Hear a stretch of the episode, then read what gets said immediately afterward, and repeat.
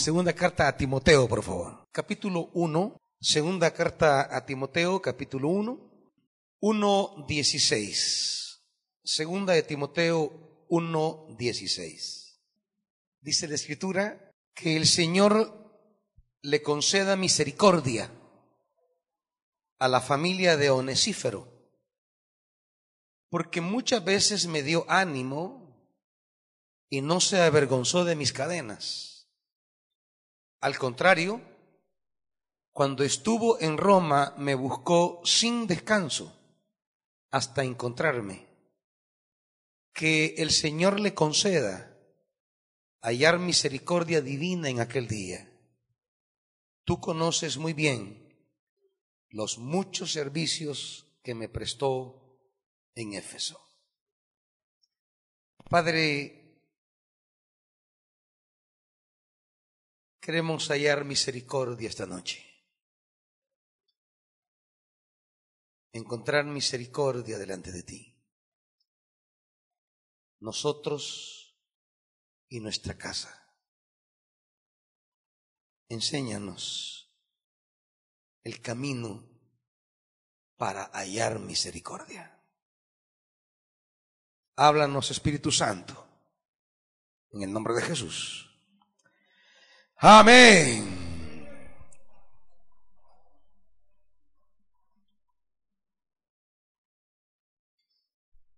La misericordia de Dios es nuestra esperanza. No confiamos en nuestras posibilidades, sino en las posibilidades divinas. Pero hay un camino hacia la misericordia. Y es lo que la escritura esta noche nos quiere señalar. De acuerdo a la palabra de esta noche, si alguno está siguiendo el camino de Onesífero, esta noche puede venir delante de Dios con confianza a suplicar misericordia. Y si alguno no está en el camino de Onesífero, pues esta noche va a venir a decirle a Dios que quiere ponerse en ese camino porque quiere encontrar misericordia. Así que si en nuestras realidades esta noche necesitamos la misericordia de Dios, esa intervención generosa, bondadosa y decisiva de Dios en nuestra vida. Si necesitamos la misericordia de Dios esta noche, entonces hay un camino que la escritura nos señala. La estructura de los textos que hemos leído es bien sencilla. Si usted se fija, el versículo 16 comienza exactamente igual que el versículo 18, lo cual significa que forman como ese, ese famoso sándwich o ese círculo concéntrico que yo les he enseñado, donde el versículo 16, que el Señor le conceda misericordia a la familia de Onesífero, un hombre cuyo nombre significa provechoso. Eso significa Onesífero. Y la forma en que comienza el 16 es igual a la del 18. Que el Señor le conceda hallar misericordia divina en aquel día. O sea, el texto que hemos leído comienza como una oración del escritor diciendo que Dios le dé misericordia. Y termina diciendo en una expresión de oración que Dios le dé misericordia. La súplica entonces del escritor es que Dios le dé misericordia que Dios le dé el hallar misericordia. Pero en el centro de ambas afirmaciones, el escritor está hablando del por qué. ¿Por qué esa oración? ¿Por qué ese deseo? ¿Por qué esa súplica? ¿Cómo es que el escritor entiende que Onesíforo encontrará misericordia? ¿Cómo encontrar misericordia entonces? ¿Cuál es el sendero a la misericordia? ¿Cuál es el camino a la misericordia? En, la forma en que el autor habla, pareciera que Onesífero ya ha muerto. Por eso se habla que la casa de Onesífero, el Señor le conceda misericordia. En la primera afirmación no se habla de que Onesíforo adquiera misericordia, sino la casa. Estamos entonces ante una primera petición en la cual este hombre ha logrado dejar una herencia. El Señor le conceda misericordia a la casa de Onesífero, a la familia de Onesífero. Pero vuelvo al término de la casa porque en términos bíblicos el término casa es mucho más amplio que el que hoy entendemos de familia. Porque actualmente por familia hablamos de lazos muy restringidos, casi sanguíneos.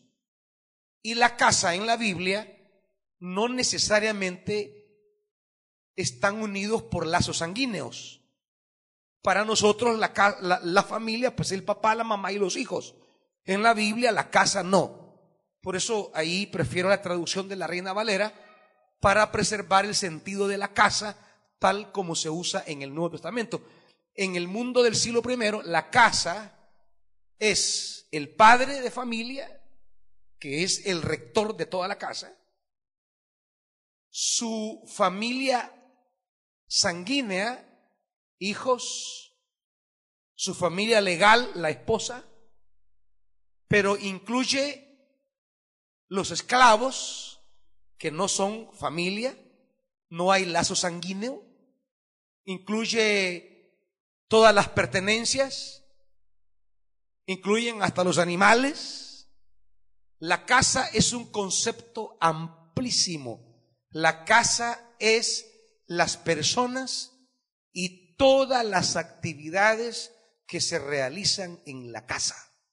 La casa es un concepto social muy amplio en el Nuevo Testamento. No es la restricción a personas con parentela consanguínea. Con la idea de la casa resulta mucho más poderoso esto porque significa que un hombre o una mujer puede heredar a su familia y a todo lo que la familia emprenda puede heredar misericordia. ¿Cómo ser una persona que aunque ya no estemos presentes en la casa,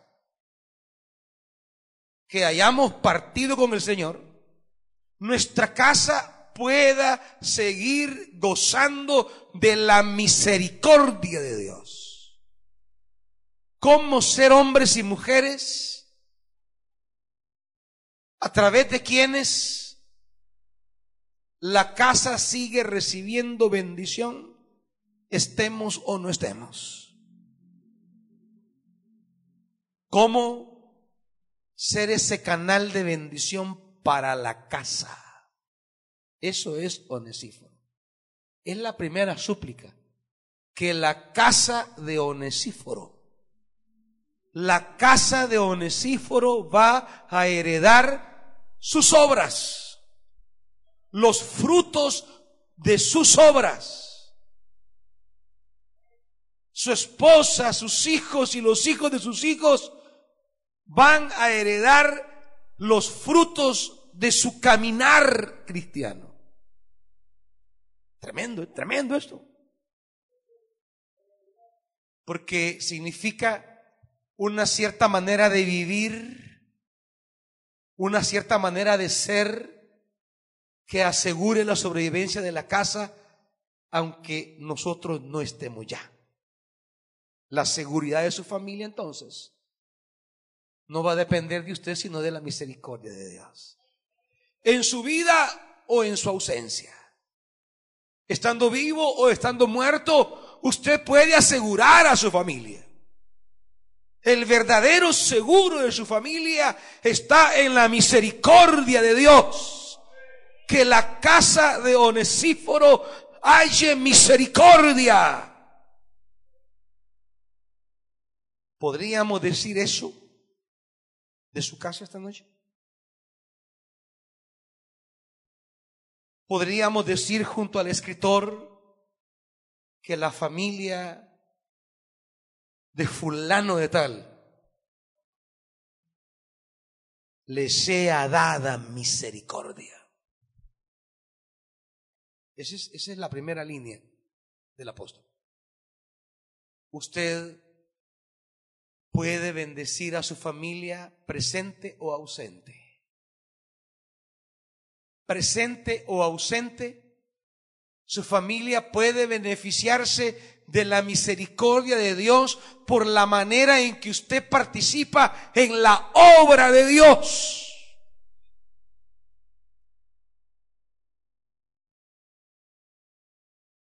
Está bien si quiere agarrar un seguro, está bien, pues, pero le voy a decir algo el pisto se acaba.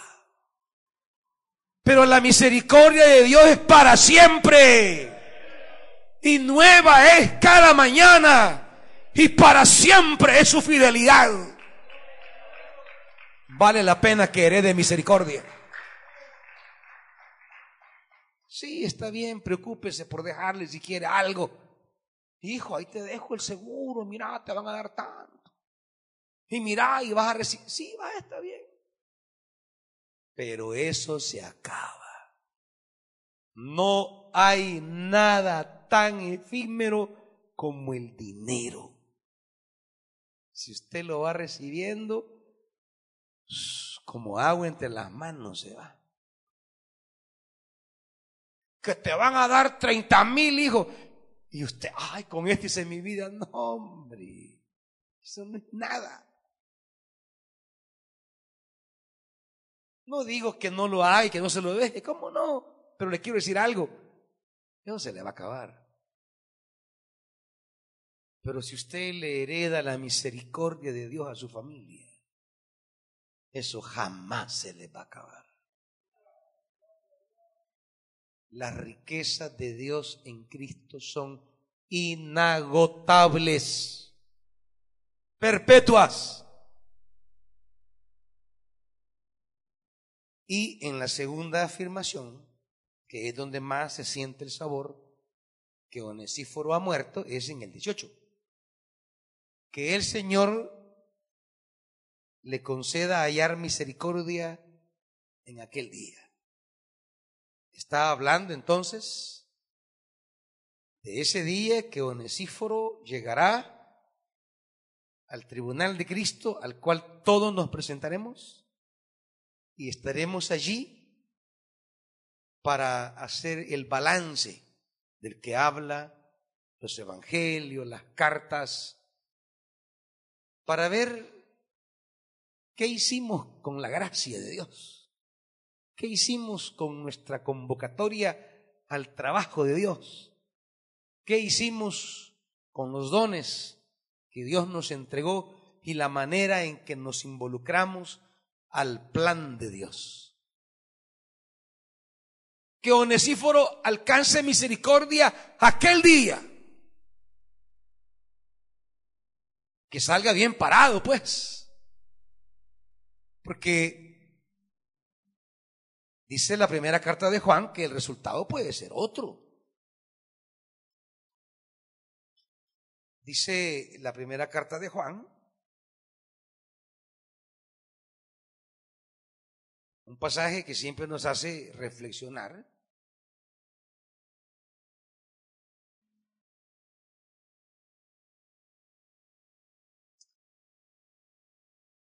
Permítanme, aquí está, primero capítulo 2.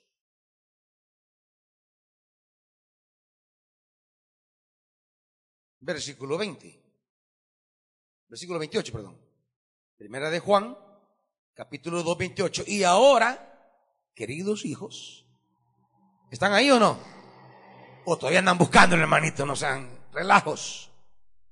Y ahora, queridos hijos, permanezcamos en Él para que cuando se manifieste, podamos presentarnos ante Él confiadamente.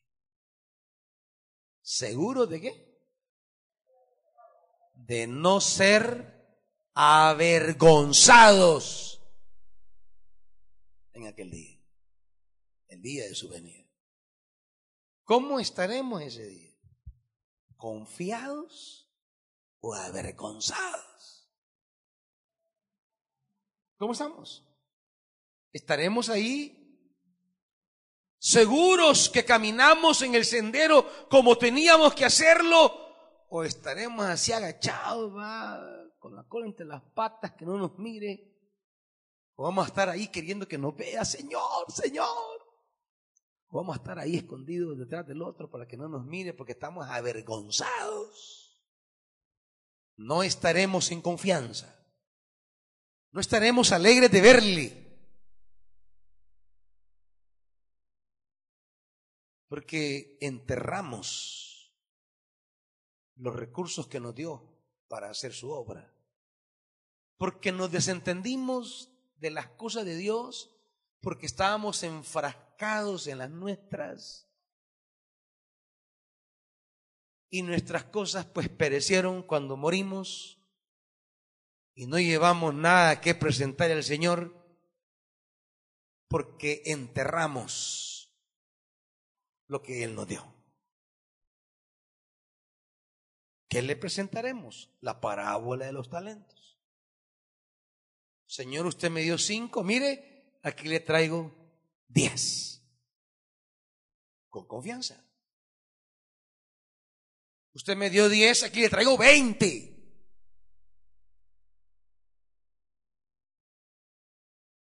Y se encontrará con la misericordia de Dios. podrá estar en ese banquete feliz. Pero si no va vestido adecuadamente al banquete, ya lo dice la parábola. ¿Y este por qué no está vestido como se debe? Sáquenlo. Sáquenlo. No estén creyendo que es un chiste esa cena. El Señor mismo pasará y preguntará, bueno, ¿y este qué anda aquí? Sáquenlo. Y se alejará avergonzado. Se alejará avergonzado. Por eso Pablo dice, ojalá que Onesíforo encuentre misericordia en aquel día. Por eso el sabor del texto es que Onesíforo ha muerto, pero murió como debía. Murió como debemos morir todos, dejando la mejor herencia y asegurando nuestra propia herencia eterna. Morir dejando el legado de la misericordia de Dios y sabiendo que en aquel día nos encontraremos con la misericordia de Dios. Claro, Onesíforo es un contraste con el versículo 15 de Figelo y Hermógenes, que no han sido nada provechoso, volviendo a la segunda carta de Timoteo, que no han sido nada significativos para Pablo o para el escritor de la carta. Porque este mentado Figelo y Hermógenes, ¿qué han hecho? Lo han abandonado. Y una de las cosas que hará Onesíforo es buscarlo hasta encontrarlo. Abandonarlo y encontrarlo. Acciones concretas. ¿Qué ha hecho Onesíforo para que Pablo declare una palabra acerca de la familia de Onesíforo? Leamos entonces. ¿Cuál es el camino de la misericordia.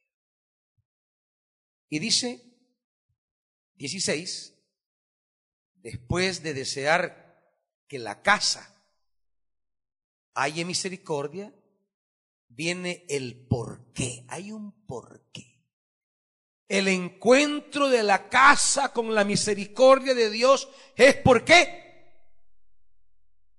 ¿Está leyendo o no? Dígalo pues. Ah, porque muchas veces, primero, primer acto de Onesíforo, me dio ánimo.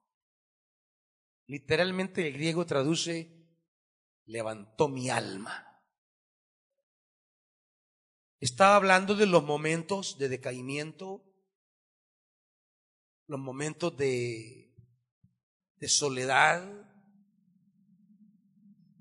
el pesar que causan muchas personas en el ministerio del escritor, el abandono de Figelo y Hermógenes y de muchos más que han sido contrarios al ministerio de, de Pablo, han causado en él a veces cierto sinsabor. Le han causado males, rechazos, daños, y el siervo Pablo se ha sentido en algunos momentos con el alma, con el alma coartada, con su ánimo en bajón. Pero ¿qué hizo Onesífero? No una vez, muchas veces. Onesíforo entonces tenía una manera que consiste en ser una persona que andaba dando ánimos a otro. Era aquel que andaba viendo cómo estaba decaído el apóstol y llegaba y le daba palabra, consejo, ánimo, oración. Y Pablo sentía que el alma se le volvía a levantar.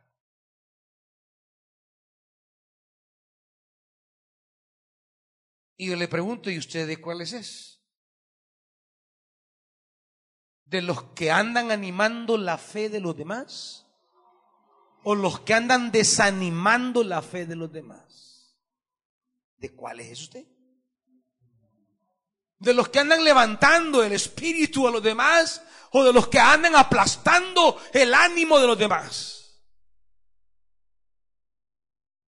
Cuando conversa con una persona, cómo le queda el ánimo a esa persona. ¿Cómo le queda a esa persona las ganas de servir a Dios? ¿Cómo le quedan a esa persona los ánimos para seguir comprometiéndose con Dios?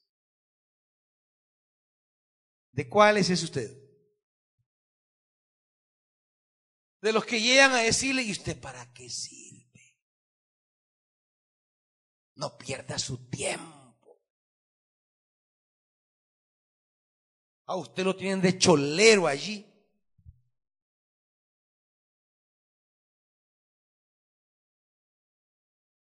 Usted no está sirviendo ahí a Dios. Usted ese viejo está sirviendo, no a Dios. Ese viejo lo tiene ahí de, de, de, ¿Y, y, y, y es usted de esos? ¿O es de aquellos que tienen una mirada distinta, más allá de, de lo normal, más allá de la mirada natural, más allá de la mirada humana? Usted discierne que las obras que está haciendo tienen una trascendencia divina y espiritual y eterna y que aunque los ojos de los hombres pareciera que usted está sirviendo a los hombres y la gente se burle de esa manera, y ya, y ya lo vamos a ver porque este principio está a lo largo de toda la Biblia. Si usted cree que al servir a los hombres se queda en ese plano humano, se ha equivocado. El servicio, aunque se brinda a los seres humanos, se hace por motivaciones divinas y para fines celestiales. Y aunque el ser humano no agradezca ni valore, no importa. No es por ello que lo estamos haciendo. No es por el valor que usted le dé al servicio, es que servimos. Servimos por vocación y por gratitud. Y usted debe tener claro eso. Si no, por ahí transitan muchos cuya única tarea en la vida es matarle el ánimo, matarle las ganas de servir. ¿Qué ha hecho Onesífero muchas veces? Dar ánimo.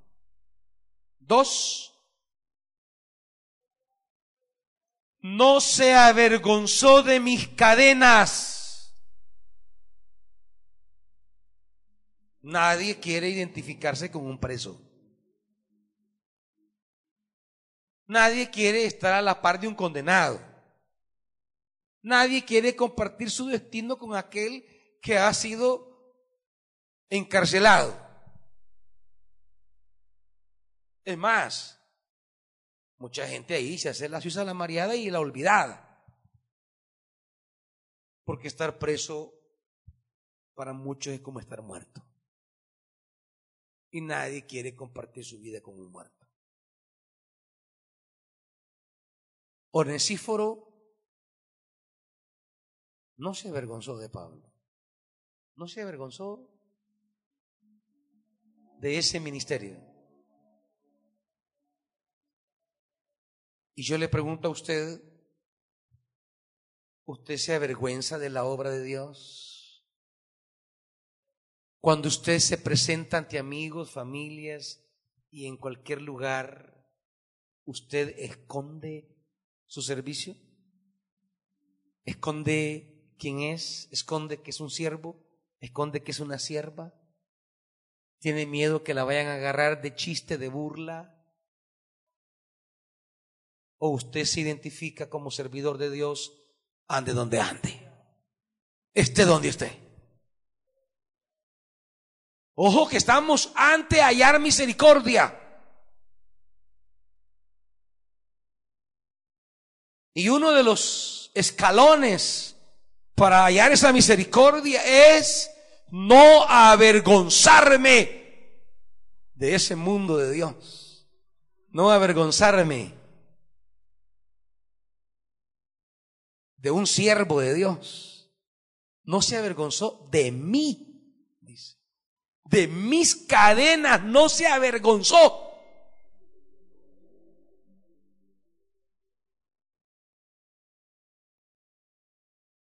no se avergonzó de servir al apóstol.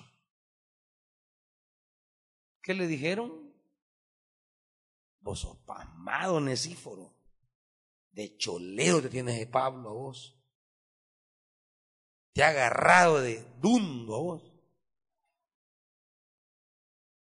¿Cuántas cosas pudieron decirle a Onesíforo? Pero Onesíforo sabía tenía una mirada diferente, tenía una lectura distinta. Onesíforo sabía que no estaba sirviendo a un mero hombre, sino a un enviado de Dios, y por tanto independiente si Pablo lo estimaba, lo valoraba o no, él estaba sirviendo a ese que Dios había enviado. Por tanto, era a causa de Dios que Onesíforo hacía eso. Tres, al contrario, cuando estuvo en Roma me buscó sin descanso, solícitamente, dice la Reina Valera. De una forma frenética, dice el griego. lo buscó de una manera asidua hasta encontrarme. No sabía Onesíforo a dónde estaba. Roma era una urbe terrible, la capital del imperio, donde hallar un preso. ¿Cuántos lugares habrá visitado Onesíforo? Si era la urbe del imperio. Era algo grandísimo, una extensión que parecía interminable. Pero Onesíforo no es el creyentillo de ahora que hace un esfuercito y no halló y dice, mire, ya busqué y no lo encontró. Aún en el servicio en un espacio tan pequeño, en un renuevo, para ir a buscarlo en bodega o a un cuarto. No, ya fui a cuarto, no lo hallé. Ya estuvo. Una manera de servir conformista, tacaña, limitada, apocada, miserable.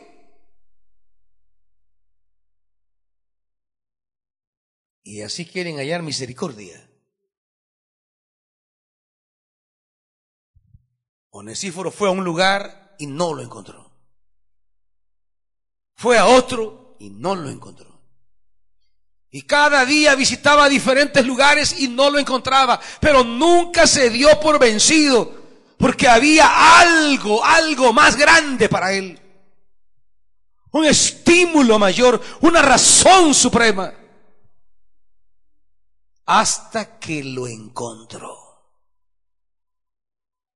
Por eso la relación. Que así como Él me encontró, así Él encuentre misericordia. Es el mismo verbo en griego. Hasta que me encontró, por tanto que el Señor le permita encontrar misericordia en aquel día. Hay una relación entonces entre su trabajo para encontrar en la obra de Dios y el encontrar misericordia. Quiere decir que si usted quiere encontrar misericordia y aquí no se rebusca por la obra de Dios, va a estar difícil. Va a estar complicado. Hemos confundido entonces los términos del Evangelio y solo queremos venir a explotar a Dios sin ser nunca siervo de Dios, sin ser nunca sierva de Dios. Hay una relación en la Biblia entre Dios y sus siervos. La misericordia de Dios con sus siervos. Esa es la relación en la Biblia, siempre. Dios y sus siervos.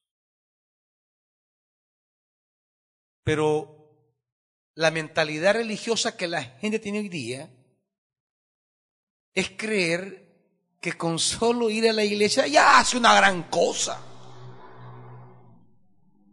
No, Dios tiene que agradecerle. Te agradezco hijo, por haber venido a la iglesia, oíste. Estoy tan agradecido. Me has hecho un gran favor. Yo le decía ayer a una iglesia que fui a predicar, porque el pastor le decía, gracias por haber venido, hermano. Le pastor, le dije yo, no agradezca a la gente por haber venido. Si los beneficiarios son la gente, le digo yo. Es ellos los que deben agradecer estar en la casa de Dios. Son ellos los que deben agradecer que hay una palabra de Dios para su vida. Son ellos los que deben agradecer la luz con la que Dios les va marcando la existencia. Son ellos los que deben agradecer no estar huérfanos de dirección divina. Pero como a la gente eso le encanta que le digan, gracias por haber venido.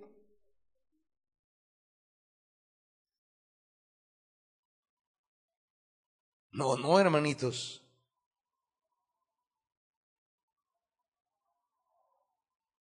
Por eso siempre que alguien me dice gracias en algo, yo le digo, no, gracias a Dios, a mí no me puede dar gracias de nada.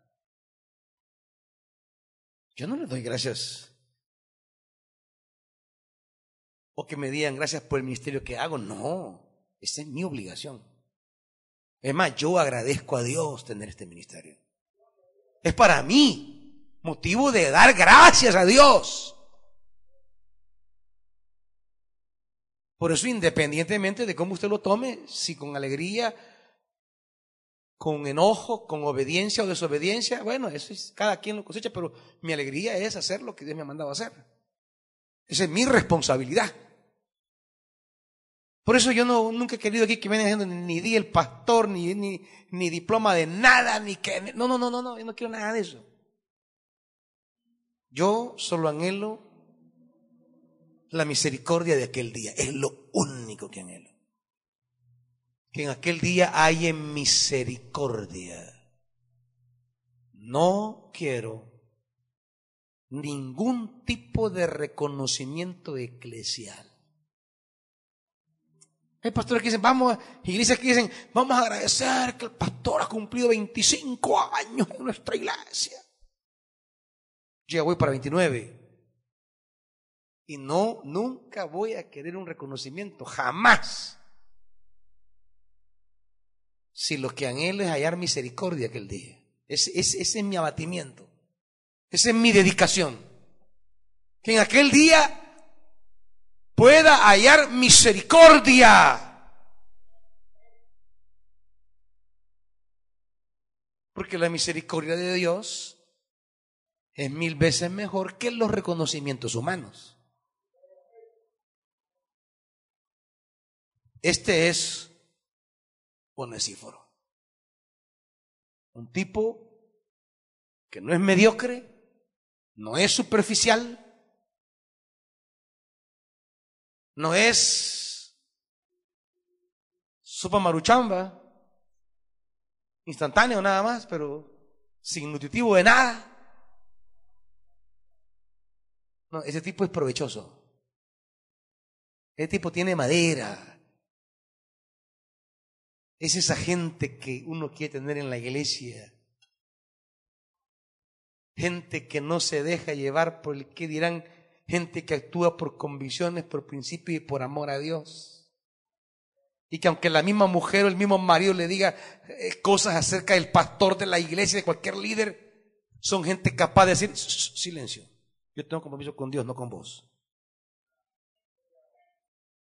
No te metas en mi llamado.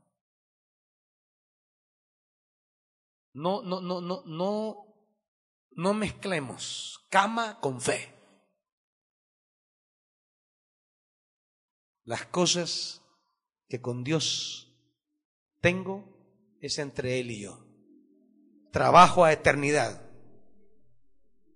Quiero leer unos pasajes de la Escritura para que entendamos que esto que tenemos aquí no es un principio aislado, no es una verdad apartada es una línea que corre toda la Biblia. Acompáñenme por favor primero a Éxodo.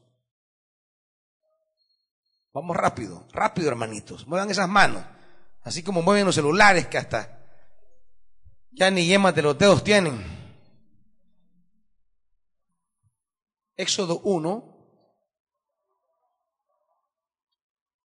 versículo 15. había dos parteras de las hebreas, llamadas Cifra y Fuba, a las que el rey de Egipto ordenó.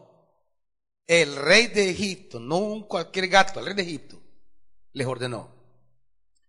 Cuando ayuden a las hebreas en sus partos, fíjense en el sexo. Si es niño, mátenlo. Pero si es niña, déjenla con vida. Los hombres siempre sufriendo, ¿verdad? Pero siguen hablando los pobres hombres. 17. Sin embargo, las parteras temían a Dios. Así que no siguieron las órdenes del rey, sino que dejaron con vida a los varones. Entonces el rey de Egipto mandó a llamar a las parteras y les preguntó, ¿Por qué han hecho esto? Porque han dejado con vida a los varones. Las parteras no solamente desobedecieron, sino que también mintieron, mire. Y le respondieron, resulta que las hebreas no son como las egipcias, sino que están llenas de vida y dan a luz antes de que lleguemos nosotros. Y dice el texto, de este modo, los israelitas se hicieron más fuertes y más numerosos, que es la promesa divina. Eso es lo que Dios le dijo a Abraham. Por tanto, las parteras contribuyeron al cumplimiento de la promesa. Ahora, el resultado, además Dios trató muy bien a las parteras. Y por haberse mostrado temerosa de Dios, les concedió tener muchos hijos. Las parteras no alcanzaron misericordia por su linda cara. Las parteras alcanzaron misericordia porque ellas fueron solícitas con Dios y no con el faraón. Porque ellas decidieron alinearse junto a Dios y no contra el poder humano. Ellas decidieron caminar con el Eterno, no con el que está sentado en el trono de Egipto. A diferencia de muchos que caminan más al ritmo del poder humano que del poder de Dios. Muchos seducidos por la gloria humana, apantallados por lo efímero, caminan con Faraón y no con el Señor y así quieren hallar misericordia, así no es el camino. Estas mujeres no se alinearon a los intereses temporales, se alinearon a los propósitos eternos de Dios. Se alinearon al plan de Dios a costa de su vida. Y Dios la bendijo. Así funciona la cosa. Segundo libro de Samuel. Vamos rápido. Segundo libro de Samuel, capítulo 9.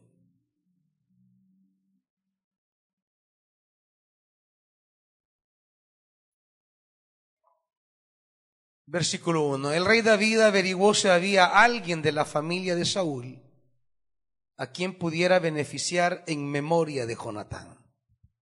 La memoria de Jonatán. ¿Y cuál es esa memoria de Jonatán?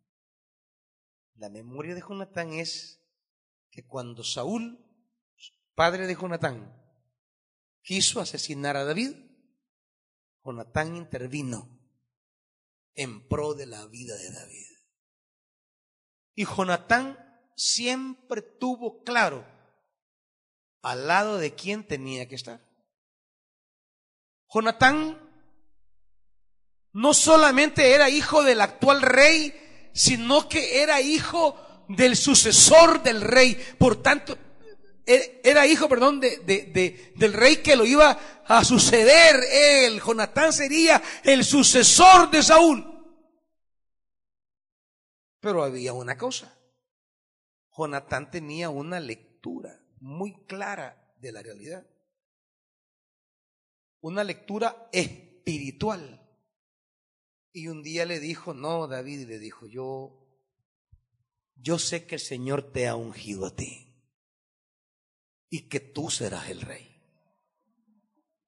¿Cómo alguien puede ponerse en contra de su misma familia y en contra de sus mismos intereses porque al morir Saúl, él era el rey.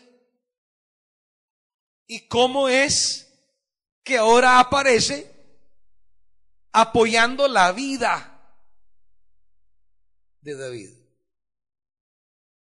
Y Jonatán lo dirá muy claro en el pacto que hagan. Es que yo sé que el Señor te ha ungido a ti por rey. Jonatán entendió desde siempre que ser rey de Israel no era un asunto de herencia de carne, sino que era un asunto de unción divina. Y que el papá había perdido la unción divina y que él no sería ungido por Dios para eso. Así que él tomó la decisión de servir al ungido del Señor. En contra de su familia, en contra de sus mismos derechos como heredero, él decidió entender las cosas en términos espirituales. Esto cuesta. Esto no es fácil. Si cuánta gente aquí por familias que se ha ido de la iglesia, por familias que ha dejado la obra. No, es que lo que le hicieron a mi hijo. No, es que como hablaron de mi hija. el no entender lo espiritual de lo sanguíneo confunde a muchas personas.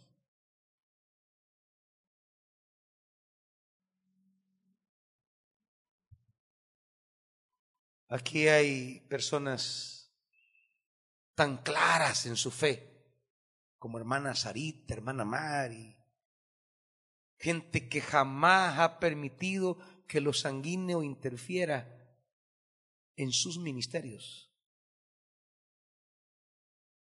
Porque lo que todo mundo hace es, no, yo, yo, yo así, no, yo a mi hijo no lo voy a permitir que le hablen así, a mi hija, a mi esposa, a mi esposo. Pero Jonatán tenía claro el camino. Si Saúl quería matar a Jonatán también, y le dijo, eres un... le, lo ultrajó, lea, lea, lea primero Samuel. Le pegó una ultrajada a Jonatán. Eres un maldito, le dijo. Vergüenza de la familia. Pero claro, él estaba trabajando para el ungido de Jehová, al que Samuel había ungido como rey no estaba trabajando para el actual rey, porque ese ya va de paso. Yo estoy trabajando para el que viene y que viene con el respaldo de Dios.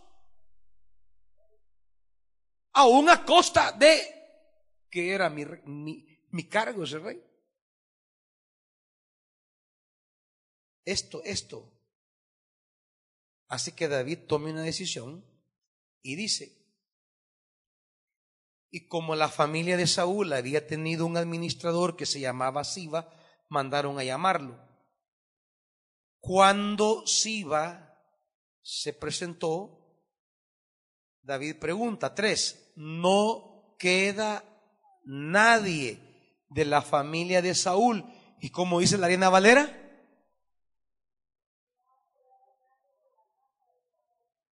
Siga pues. a quien haga yo, ¿qué va a hacer David? Misericordia. La familia de Jonatán encontró misericordia en el rey. ¿Por qué? ¿Porque la casa de Jonatán lo quiere? No. Fue Jonatán quien lo quiso. Porque la casa de Saúl quiere a David. No. La casa de Saúl siempre odió a David, toda la vida. Tanto que cuando su hijo se rebele contra él, uno de la casa de Saúl es el que le va a ir tirando piedras, tierra y ultrajándolo en todo el camino. Lea el texto. La casa de Saúl no quiere a David. Pero David va a hacer qué? Misericordia por la casa. No. ¿Por quién? Por Jonatán. Este, este es el principio bíblico. Su familia hallará misericordia. Y le dice, sí, Señor, todavía le queda a Jonatán un hijo que está tullido de ambos pies. Un tullido en aquella cultura no puede estar ni delante del rey. Es una persona que no puede compartir un lugar de honor. Pero David mandó a buscarlo. Y cuando llegó, se inclinó rostro en tierra. ¿Eres tú, Mefiboset? A sus órdenes le dijo. No temas.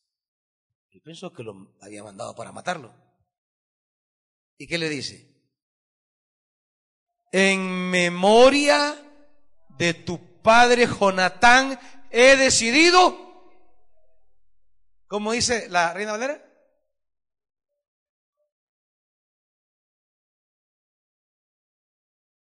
¿Está leyendo una hermana?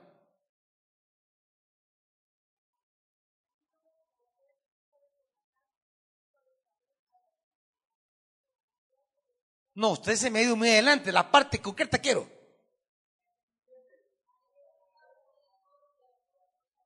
Por amor a Jonatán,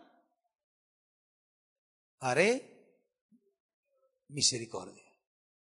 Por eso les digo, miren, no me vean a mí, vean la Biblia, hombre. Ahí se pierden. Por amor a Jonatán, voy a tenerte misericordia. Es por él. ¿Cuánta misericordia encontrarán sus hijos? O los hijos de sus hijos. Por usted por trabajar para el mundo espiritual como Jonatán lo hizo en su debido momento. Por caminar de acuerdo a los principios de Dios, a la perspectiva divina y no a la humana. Lo que Jonatán hizo fue una estupidez para Saúl. Le estás entregando el trono que es tuyo, le decía Saúl. Sos pasmado. Sí, pero así dice el Señor, dijo Jonatán. Él es el ungido, no soy yo. Y siempre procuró el bienestar de David. Ahora su descendencia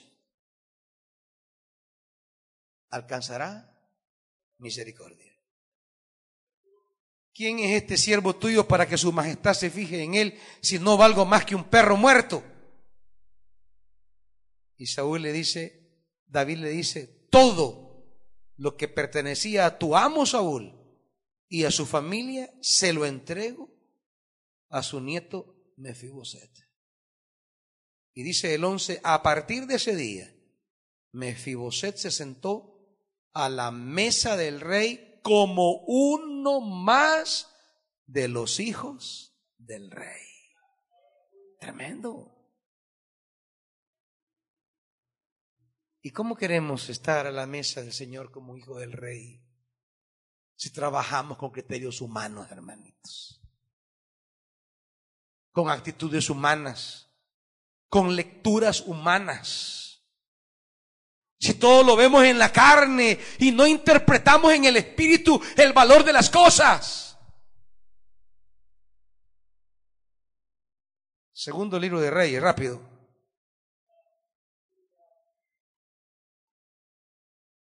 Capítulo 8.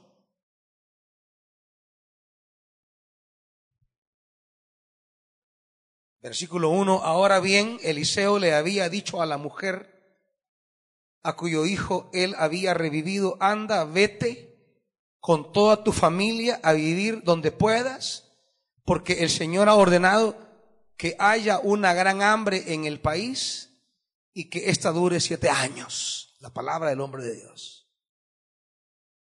Y la mujer, de la que vamos a hablar brevemente, se dispuso a seguir las instrucciones del hombre de Dios, no como muchos burros aquí. Esta mujer recibió la instrucción y si el hombre de Dios se lo dijo, pues no anduvo refunfuñando, dejó todo. Dejó su casa, su tierra y todo. Y se fue con su familia al país de los filisteos donde se quedó siete años. Si el siervo lo dice, así va a ser. Y la mujer así lo hizo. No como algunos aquí que uno les dice hasta la ciudad, hey, tened cuidado con esto. Hey, hace esto. Como que al gato le estoy hablando. Como que al tronco seco que está ahí estoy hablando.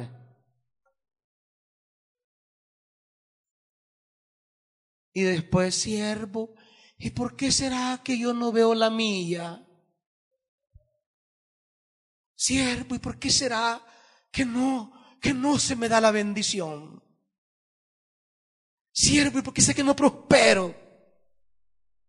Y yo solo me quedo, mejor no digo nada.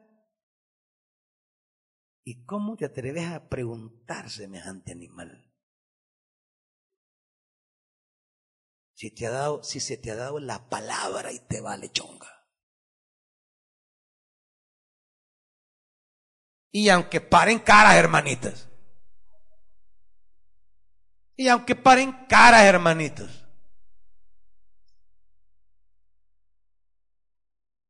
Al cabo de siete años, cuando regresó del país de los filisteos, la mujer fue a rogarle al rey que le devolvieran su casa y sus tierras. En esos momentos el rey estaba hablando con Giesi, el hombre de Dios, y le había dicho, cuénteme todas las maravillas que ha hecho Eliseo. Y justamente cuando Giesi le contaba al rey que Eliseo había revivido al niño muerto, la madre llegó para rogarle al rey que le devolviera su casa y sus tierras. Así que Giesi le dijo, mi señor, esta es la mujer y este es el hijo que Eliseo revivió. Y el rey le hizo preguntas a esa mujer y ella se lo contó todo. Entonces el rey le ordenó a un funcionario que se encargara de ella y dijo, devuélvele todo lo que le pertenecía a esta mujer. Incluso todas las ganancias que haya producido sus tierras desde el día en que salió del país hasta hoy. ¿Qué perdió esta mujer? Nada. Al contrario, tuvo rentabilidad sin haber trabajado. Sin haber trabajado un día en siete años, el rey le dice, me le das la ganancia de siete años. ¿Y saben ustedes cómo empezó esto?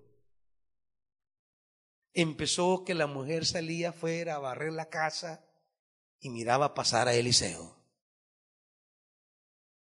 Y un día hizo una lectura espiritual este hombre es hombre de Dios. A saber cuánto le dijeron, no hombre, vos es un vividor. Anda viendo quién le da de hartar. ¿Saber cuánto le dijeron eso? Pero ella dijo, no, es un siervo de Dios. Yo lo voy a invitar a comer. Siervo de Dios, permítame invitarlo a mi casa a comer. No, que fíjese que no. Y, Eliseo no. Y ella insistió. Porque no es aquella que invita de paja. Le voy a invitar, ojalá me diga que no. Va. No, no, invitó de verdad. Insistió, dice el texto.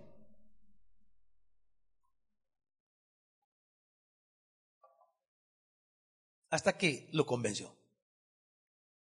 Y siempre que el hombre de Dios pasaba por ahí, Tenían en la mesa comida y bebida. ¿Quién le dijo a la mujer que hiciera eso? Nadie. Es su lectura espiritual. De comprometerse con la obra que Dios está haciendo a través del hombre de Dios.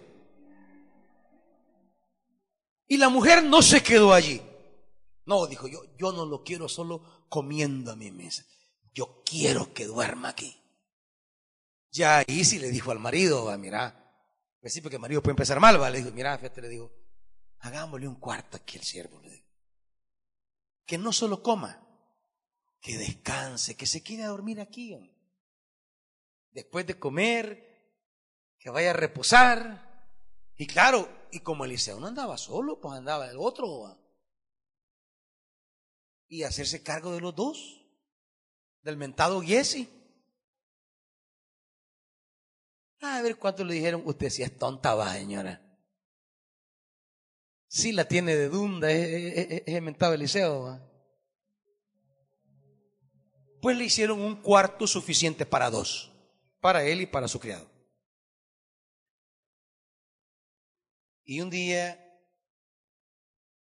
Eliseo le dijo, ¿y, ¿y cómo puedo hacerle misericordia a esta mujer? ¿Cómo? Y la mandó a llamar, mira, le dijo, ¿qué quieres que haga por ti? Decime, ¿querés que hable en tu nombre al rey? ¿Qué quieres que haga? Y él le dijo, no, nada, yo estoy bien, le dijo. Pero el, pero el Jesse que andaba metido en todo, cuando ella bajó le dijo, mi señor, le dijo, fíjese que yo me echaba la manta aquí, le digo, y no veo ningún bicho corriendo. Entonces yo le pregunté a una de las criadas y le dije, mire, y aquí no hay niños. No, es que ella no puede. Entonces ella no tiene hijo. Llámala ahorita mismo. Y le dijo, mira, le dijo, dentro de un año vas a tener un hijo. Ella lo tenía todo. Solo había una cosa que no tenía. Y el dinero no podía comprarlo. Y al año tuvo el niño. Y un día ese niño se murió. La mujer lo acostó en la cama del hombre de Dios. No, es que este hombre de Dios tiene que responderme. Y se fue a tirarse a los pies. Vaya y me lo da de nuevo. Y así ocurrió. Y aquí llega con su hijo a la mujer. ¿Cómo esta mujer encontró misericordia no solo de Eliseo, sino ahora de un rey que ni conocía? Por lo que ella hizo. ¿Cómo queremos encontrar generosamente la misericordia de Dios si somos unos grandes agarrados? ¿Cómo queremos encontrar la fructífera y fecunda misericordia de Dios en nuestro caminar si somos tan apocados para las cosas de Dios. Lucas, capítulo 7.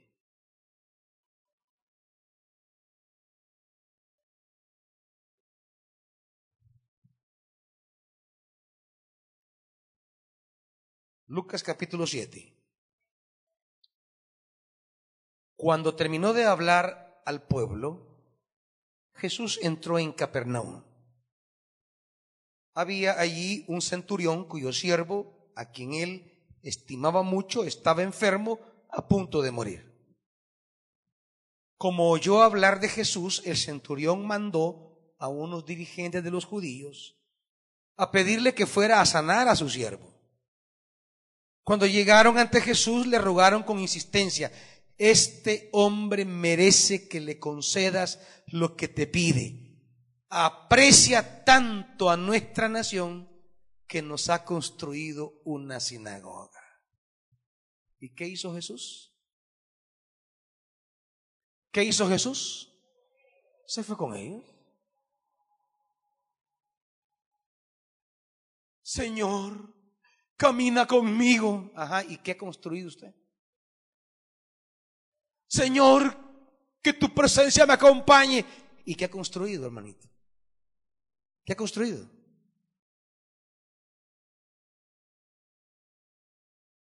Entender el Evangelio como acercarse a Dios solo para ver qué le sacó a Dios se llama parasitismo.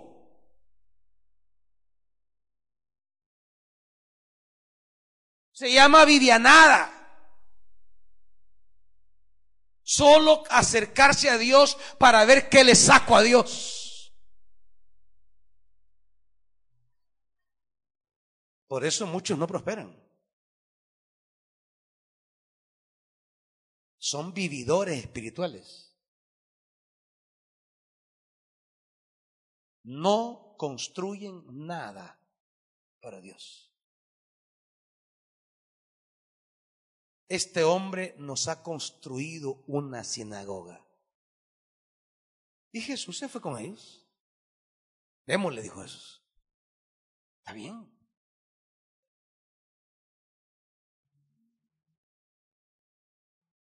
Queremos que el Señor camine con nosotros y que le construimos. Quiero terminar con el Salmo 132. Esta noche es noche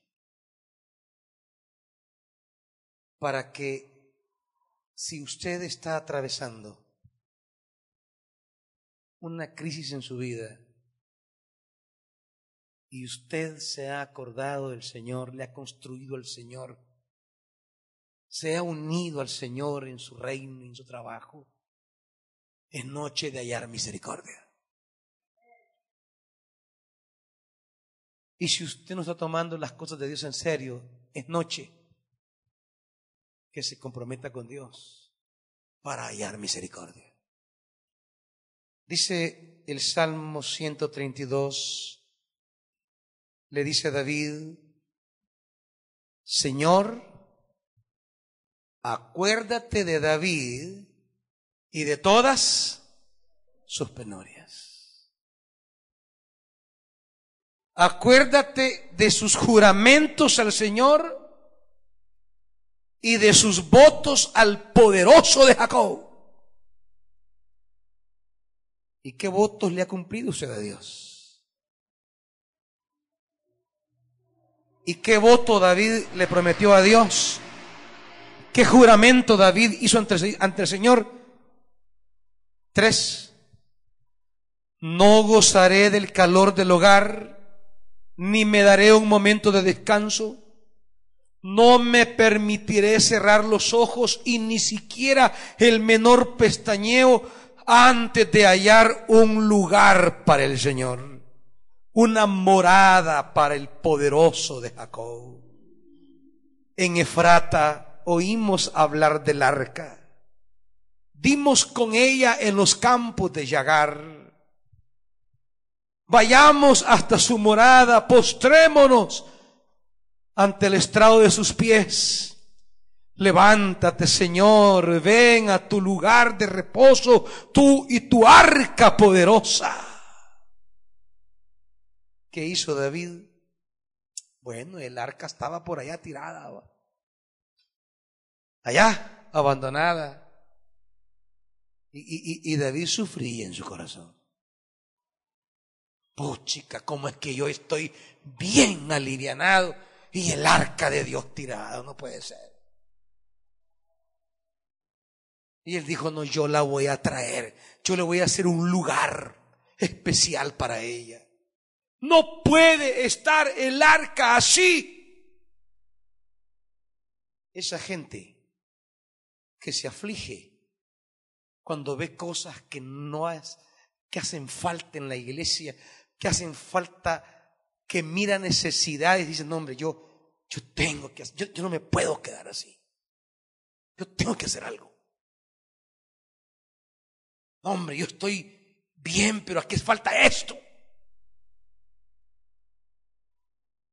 No la gente que ve cualquier necesidad y como que ver llover David dijo, no, digo. ¿Por qué? Allá el arca tirada, pero estaba en la casa de, de Obededón. Y Obededón estaba bien alivianado. No, yo quiero esa bendición, Y la fue a traer. Y Dios también se comprometió con él y le dijo, versículo 11, el Señor le ha dicho a David un firme juramento que no revocará. A uno de tus propios descendientes lo pondré en tu trono si tus hijos cumplen con mi pacto y con los estatutos que también tus descendientes te sucederán en el trono para siempre. 17. Así haré renacer el poder de David y encenderé la lámpara de mi ungido. A sus enemigos los cubriré de vergüenza, pero él lucirá su corona esplendorosa. Tus hijos, tus hijos, tú has hecho algo, le digo tus hijos lo van a cosechar. Ellos van a estar ahí. ¿Por qué? Porque él tomó una decisión que a nadie le anduvo convenciéndonos, él de su corazón. Yo iré a traer el arca del Señor. Acuérdate, acuérdate. Esta noche, si hay alguien con penurias, venga al frente y diga a la señora, acuérdate de mí. Acuérdate lo que he hecho. Yo lo hice por ti. Yo lo hice para ti. Y si alguien tiene penurias, pero no mueve ni un pie para la obra de Dios, esta noche dígale, Señor, yo quiero comprometerme con tus cosas porque necesito misericordia. Así que muévase inmediatamente y venga delante del Señor si es que va a venir a encontrar misericordia en el momento que más lo necesitamos.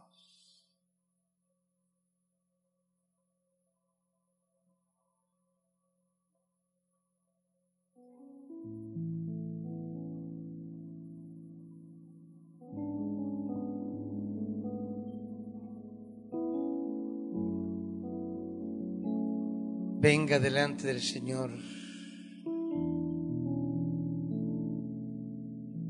a buscar misericordia.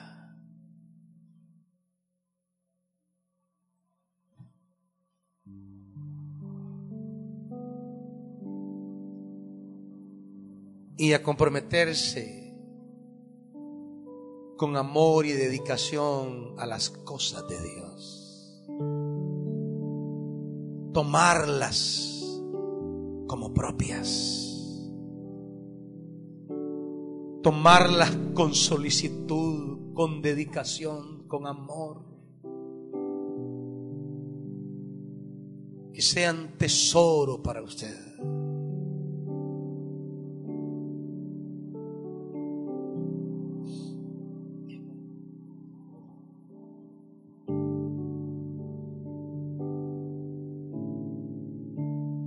está ese listado de hombres y mujeres. Y había más que por tiempo no leí.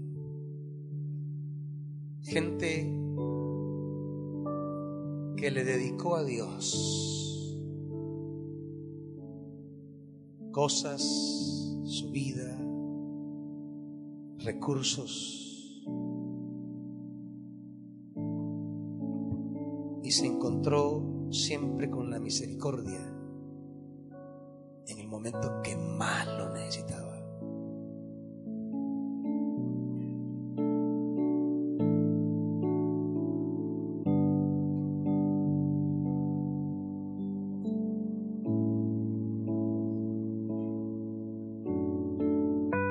Misericordia hemos venido a encontrar esta noche, Dios.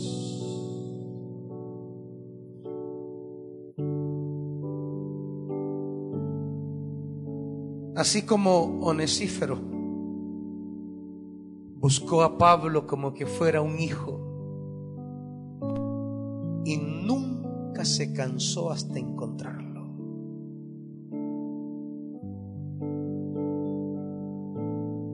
Y por ello encontrará misericordia, así como buscó tus cosas encontró, así encontrará misericordia. Padre, esta noche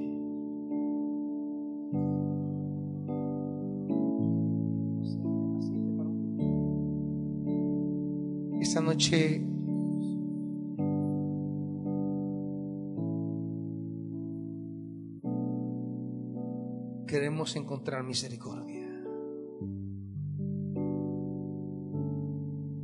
En esas penurias que acongojan el corazón.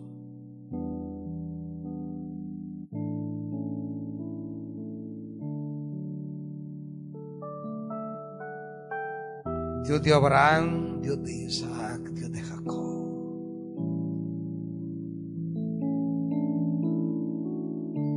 Déjanos hallar misericordia esta noche.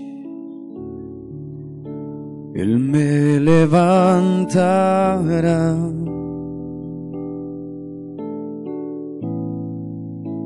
Él me levantará. Déjanos hallar misericordia, Dios. En esas manos generosas y bondadosas. Sí, dice el Señor. ¿A quién iremos, Señor, si solo tú tienes palabra de vida para nosotros? ¿A quién iremos,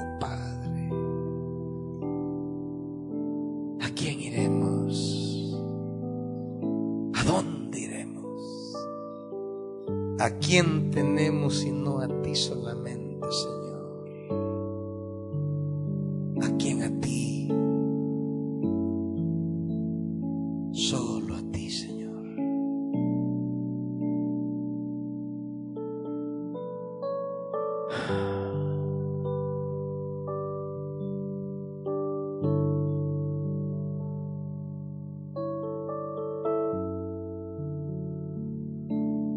Padre,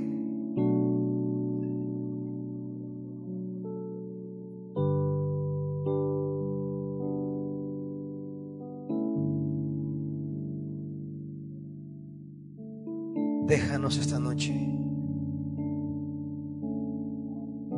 hallar misericordia. Porque hay cosas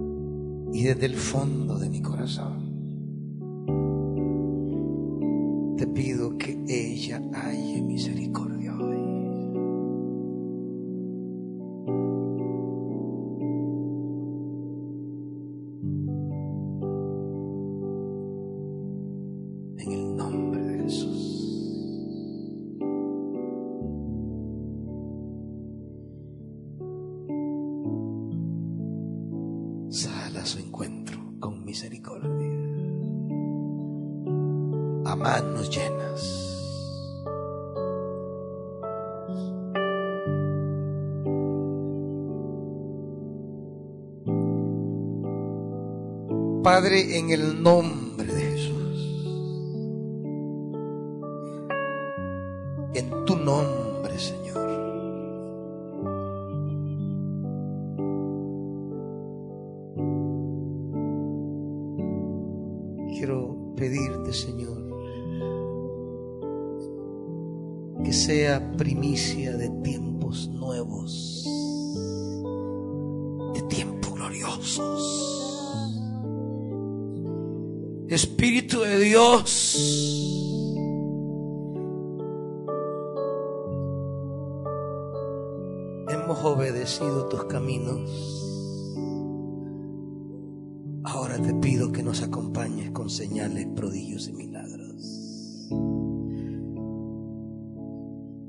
Que aquí haya primicia de un tiempo nuevo, Señor.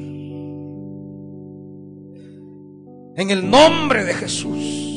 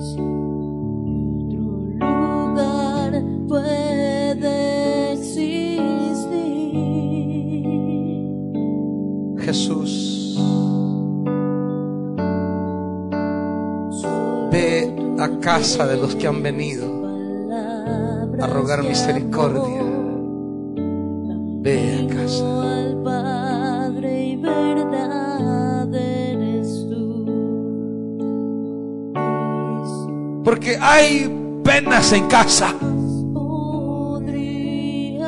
Ve como ibas a la casa del centurión.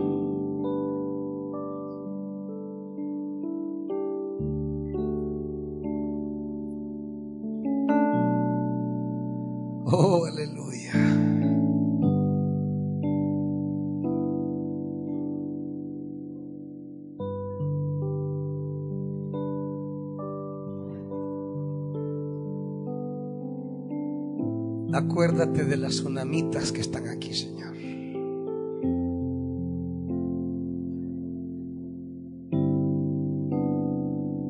Acuérdate de las parteras que están aquí.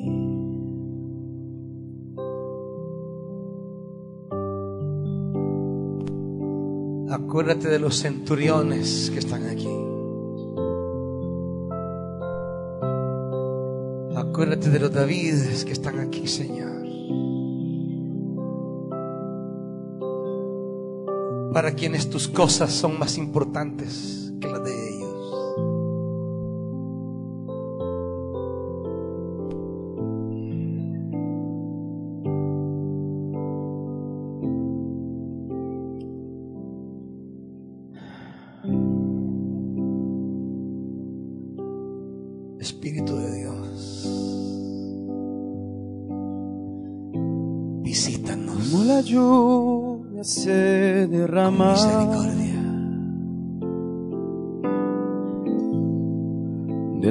montaña hacia. Visítanos con tu misericordia, Dios.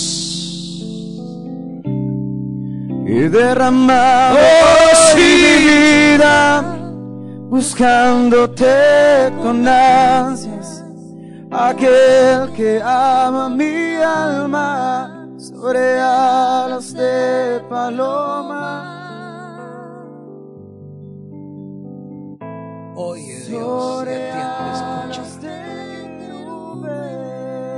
misericordia, Dios.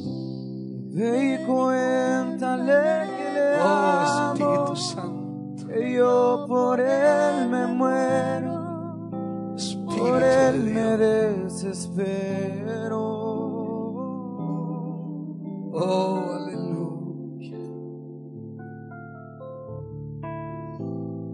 Quiero llamar tu atención Aunque parezca que todo se ha enredado, yo voy a desatar. y que me mires con pasión. Porque yo he visto. De correr hasta Yo tus visto. brazos y refugiarme en tu regazo. Oh Espíritu de Dios.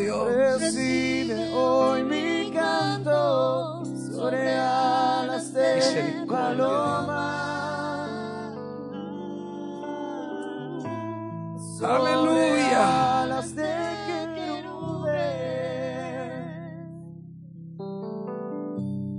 y cuéntale que le amo, que yo por él me Oh Espíritu Santo. por él me desespero. Vida, vida nuestra. paloma, Luz nuestra.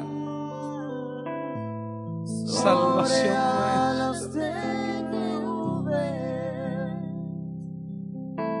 Acércate. Y mira a tus siervos y tus siervas. por él me muero, por él me Oh, desespero.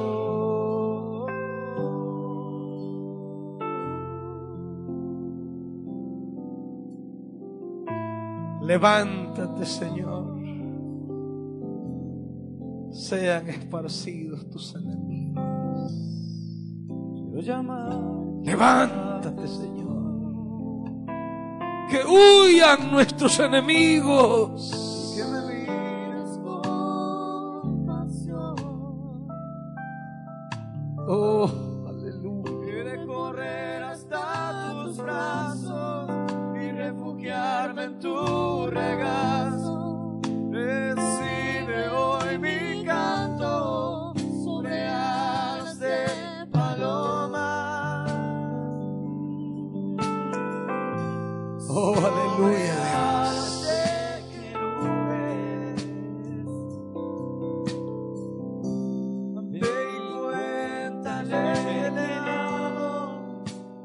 una noche donde Dios se acordará